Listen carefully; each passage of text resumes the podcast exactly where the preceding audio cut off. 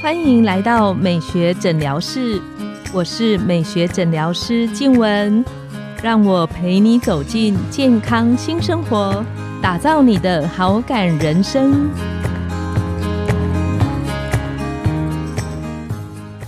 欢迎光临，我是今天的代班美学诊疗师张松元医师，让我陪你练习好感人生，走进健康新生活。今天来到我们诊疗室的是黄玉纯黄医师，他自己本身的专科是大肠、直肠及肛门外科。黄医师好，大家好，我是黄玉纯医师。那在前一集，大家如果有兴趣，可以看一个跟现代人非常健康有关的哈，就是人要健康的话，就是肠道顾好，人不老哦。所以我们在上一集我们曾经聊到过，肠道健康对于现代的人来讲是非常重要的事情。那我们都知道哈，以大肠这个器官来讲啊，便秘当然是一个行为嘛，哈，一个表现。那便秘完了之后，可能严重变成痔疮。可是我想，前几个月大家都有听到过，就是说有某个女艺人呐，哈，因为大肠癌嘛，哈，然后多年发病之后，又经过好几次、好几次手术，让人家看起来也是真的蛮心痛不忍的，蛮舍不得的，蛮舍不得的。那你要不要大概介绍，在你自己治疗这么多病人当中啊，大肠癌到底是多可怕？你可不可以跟大家稍微简单的介绍一下？就是以前台湾人可能会觉得自己台湾的国病就是肝炎或肝癌，所以像我们像小朋友出生的时候都要打 B 型肝炎疫苗。但是其实大肠癌可以算是台湾的新国病，从民国九十五年开始，它就是台湾癌症发生率排行榜的第一名。哇！就是我们每一年其实卫福部都有公告癌症发生率排行榜跟死亡率排行榜，它有去排哪一个癌症比较严重。那从那个时候开始，大肠癌一直是国人发生癌症的第一名，一直到现在。哇，那至少几年？九十五年到现在，对他已经蝉联十几年的冠军了。对，哇，那个一个电影要蝉联十几年都不容易，但是一个病可以蝉联十几年。对，而且哦，我有查到一个数据，就是台湾呢，每三十七分钟呢，就有一个人得到大肠癌，这很可怕。对，这个很三十七分钟。对，然后每一年大概台湾的新诊断人数大概会来到一万五左右。哦，这是一个非常恐怖的数据。OK OK，所以大肠癌应该算是台湾新国病之一。那就会有很多人去问说，那为什么台湾人这么容易得到大肠癌？其实跟台湾有几个比较相关的问题，就是台湾其实前几年有所谓的食安问题，可能无意间会吃到很多不好的化学毒素在身体里面。台湾人现在的饮食又变得比较西式、比较西化，相对上他吃的东西太精致了，就他少了很多膳食纤维。然后其实我们很多小子女很喜欢吃下午茶。或者是周末的时候也很喜欢去吃个什么甜点什么，这样是过分的摄取糖类，其实也会造成身体还有肠道黏膜上的慢性发炎。哦，然后再就是台湾人其实我们的主食都是米饭，是。对，但是我们吃的白米其实也比较精致，可能不太像是爸爸妈妈更早他们以前年代吃糙米。或是地瓜饭。对，知道这些太过于精致的米饭呢，这些其实膳食纤维摄取的也不太够。对，然后其实台湾人很喜欢吃面包，没错，面包其实也是一个还蛮高油、糖分也高的这些东西。总的这样，里里口口加起来是很多原因，会造成台湾的大肠癌的人数一直都是往上攀升，然后一直降不下。也就是说，精致食物吃的比重太多了啦。对。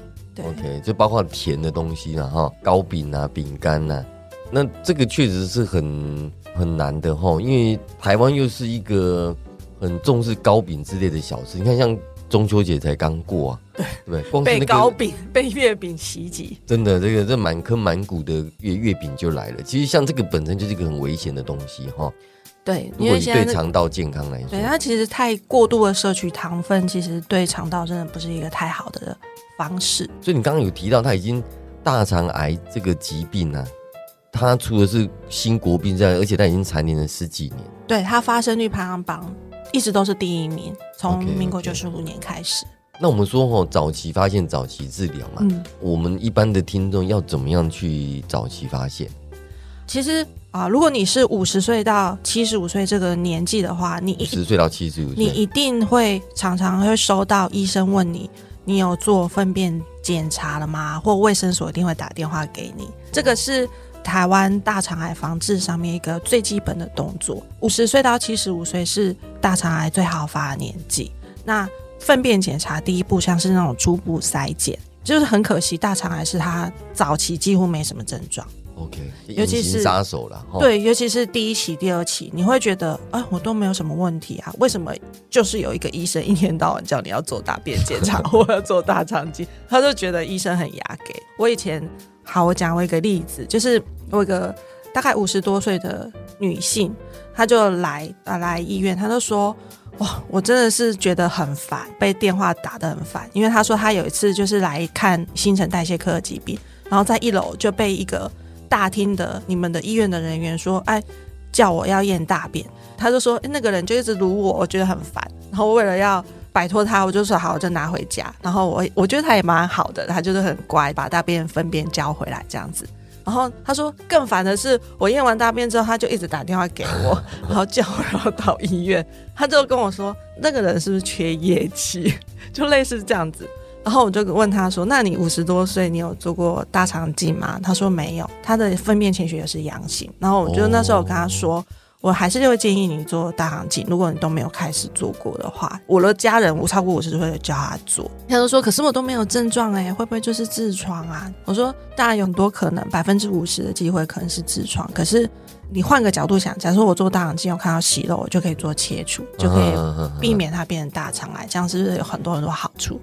他就终于就是在那门诊大概录了十五分钟，先抱怨了前面一直叫他做大便检查的人，只有我真的觉得他就是遇到贵人了。他做大肠镜出来是第二期，就是很早期的大肠癌，然后确实也没有什么症状，他没有什么血便，也没有什么肚子痛，然后去开刀。因为第二期的话，他开完刀之后就三个月三个月回来追踪，然后一直到他开完刀回来第一次追踪的时候，他就跟我说。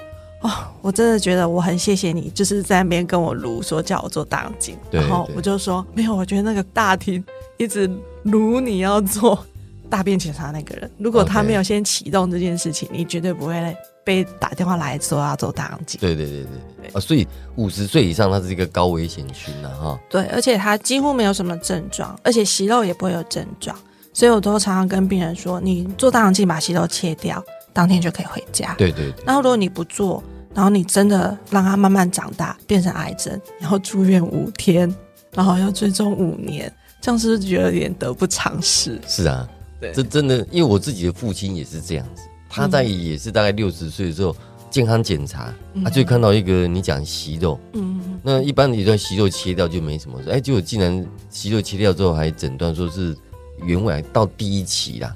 那切完之后就是很顺利啊，他也没什么不舒服，大概三天左右，大概就可以下床走路。嗯，哦，那后来也就这样五年，就我们说叫痊愈嘛，因为没有在局部复发。嗯，哦，所以照你这样讲，还真的是很多人可能都不知道这些大肠的病变正在进行中。哈，对，其实我有时候在门诊的时候都会开玩笑跟病人说。哎，你知道要预防乳癌要做乳房摄影，然后你知道预防子宫颈癌要做子宫颈膜片，那你知道预防大肠癌最简单的做法是要做大便检查，更积极的做法其实要做大肠镜。然后他们说，哦，原来是这样。OK OK，这样讲是合理的嘛？哈，因为我们的大肠在我们肠道的最末端的嘛，嗯，哦，所以有一些我们吃进来的排咪啊，其实它就是今年累月就是累积在这一段器官里面。对，对不对？所以大肠它等于是承受最多的负担的一个器官呐。如果又遇到便秘人更惨，你的毒素就一直在体内被吸收，这样子。OK OK，那这样子来讲，那大肠癌来讲的话，所以一般你的建议是五十岁以上一定要做粪便检查。最基本你一定要做粪便检查，但是如果你就更积极哦，像我自己。其实现在的概念就是在台湾，我们大概四十岁左右就可以开始做定期的大肠镜检查哦。每年对，因为其实我以前还在读书的时候，是美国的建议是五十岁开始做镜检、做肠镜这样子。那他在二零一八年的时候，学会自己也往前提了，因为他有发现有年轻化的趋势，所以他从五十岁提到四十五岁。那台湾普遍看起来又。比西方人要在更年轻发生一点啊，更年，一说四十岁就有人会得大肠癌。对，因为比如说像刚刚那个张医师提，对他也是非常年轻的时候就被诊断了。哦，他的事件我倒是很好奇的是，因为他说第一次被诊断的时候啊，好像是他自己一直以为说是产后痔疮嘛。对他一直把它当做痔疮来在处理。对，哦，其实我自己也有遇到一个还蛮亲身经验的例子。我自己有一个牙医系的学姐，她就是也是上厕所有血，然后你知道她自己念过医学系，就 cos，就是啊，那个就是痔疮啦。然后是因为他半年左右，然后他先生也觉得，嗯，就算是痔疮也要去医院看一下嘛，所以他就来找我，然后我就。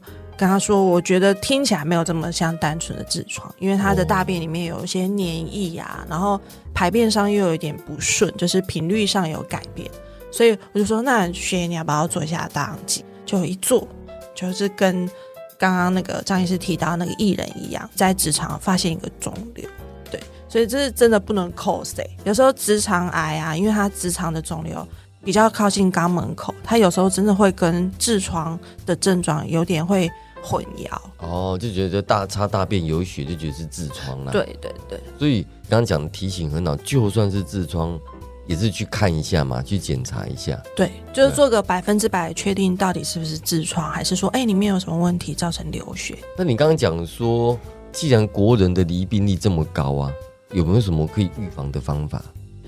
嗯，每次大肠科医师讲的，病人都觉得老生常谈哦，他都觉得就这样子。